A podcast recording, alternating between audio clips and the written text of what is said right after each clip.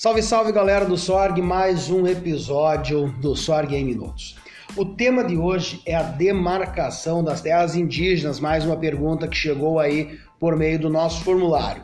Para responder hoje sobre esta questão, tenho aqui a prof. Bruna de História, que vai fazer primeiro um apanhado histórico para depois nós chegarmos no atual momento desse debate. E aí, Bruno, onde é que começa isso na história brasileira? O problema já começa em 1500, né? Desembarcaram dos barcos, né, das, das naus, e aí a gente começa um problema em relação à ocupação e à invasão das terras indígenas, né, das terras dos nativos que viviam aqui na, no que hoje a gente conhece como Brasil.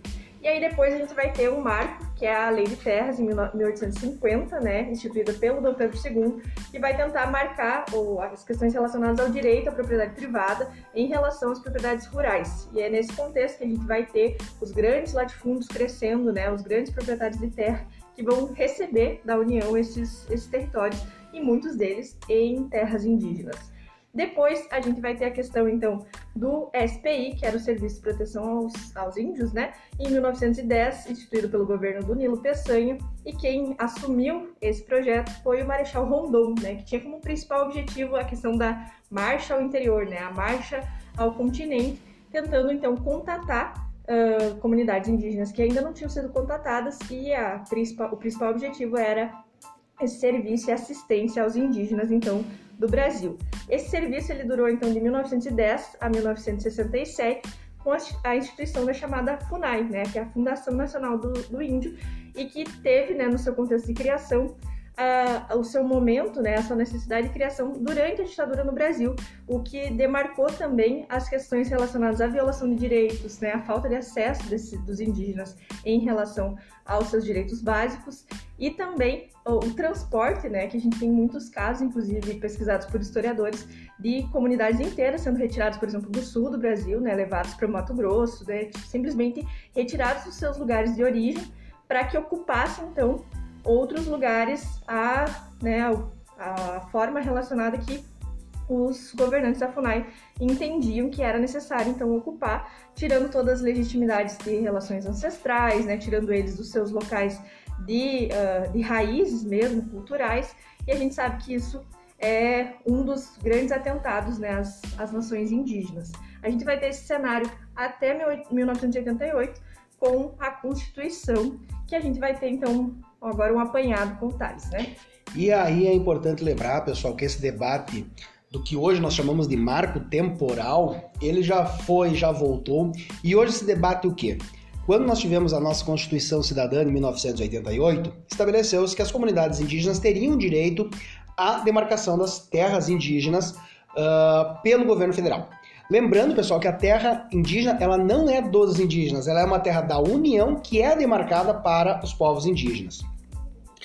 Esse debate, pessoal, da, da demarcação encontra no marco temporal a seguinte questão. Pela tese defendida por ruralistas, especialmente por grandes proprietários rurais, só deveriam ser demarcadas como indígenas aquelas terras em que os indígenas estavam em 1988, ou que naquele momento já estivessem em disputa judicial. Pela tese de antropólogos e pela tese dos próprios indígenas, entre outros, as terras podem ser reivindicadas independente da ocupação territorial em 1988, ou seja, Uh, você não tem um marco temporal, ou seja, você não tem uma ocupação em algum determinado momento para dizer isso é do indígena, isso não é do indígena. Cabe frisar, né, pessoal? Todas as terras do que hoje nós consideramos Brasil, em algum momento elas foram indígenas. E talvez, e aí é bom lembrar, pessoal, vamos lembrar a data de hoje, 5 de outubro de 2021. Observem nas notícias as questões das nuvens de poeira no sudeste brasileiro. E por que, que estou fazendo essa relação? A preservação das terras indígenas, pessoal, também está ligada a uma questão importantíssima do meio ambiente. Quando as terras são ocupadas pelos povos indígenas, normalmente é uma relação mais harmoniosa com a natureza. Não há uma predação do meio ambiente quanto quando a terra é ocupada para fins apenas de produção em larga escala. Lembrando, pessoal, que a, que a rotina indígena é baseada na sobrevivência e não numa lucratividade daquele espaço, daquela terra. Então, dentro daquela sobrevivência, muitas vezes essa terra que está na comunidade indígena, ela acaba sendo preservada. Os mananciais, as matas, os rios, e isso faz com que a, preserva a preservação ambiental garante melhores condições de vida para todos nós. E agora nós estamos observando, pessoal, uh, a questão de como o desmatamento está influenciando, está causando mudanças climáticas e nós estamos atravessando um período de seca no Brasil que está, inclusive, uh, levando a uma possível crise energética agora para o mês de outubro, em razão de que o meio ambiente está sendo alterado. Claro que o planeta tem suas próprias dinâmicas, mas o homem acelera essas mudanças climáticas e esse debate das terras indígenas não é somente um debate sobre ocupar ou não aquelas terras no marco temporal, mas sim preservação do meio ambiente. Gostou? Curtiu? Mas a Bruna tem mais coisa. O que, é, Bruna?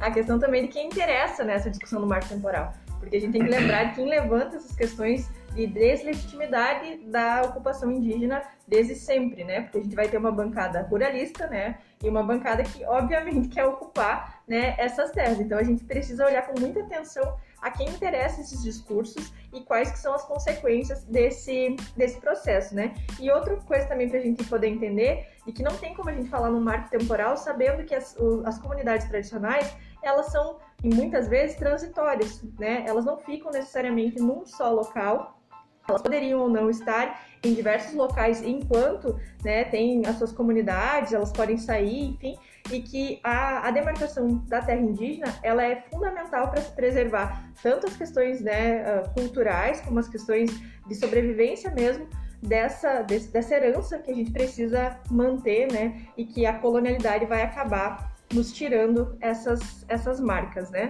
Agora sim. Agora sim. Gostou? Curtiu?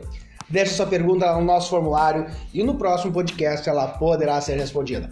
Valeu, gente, até mais!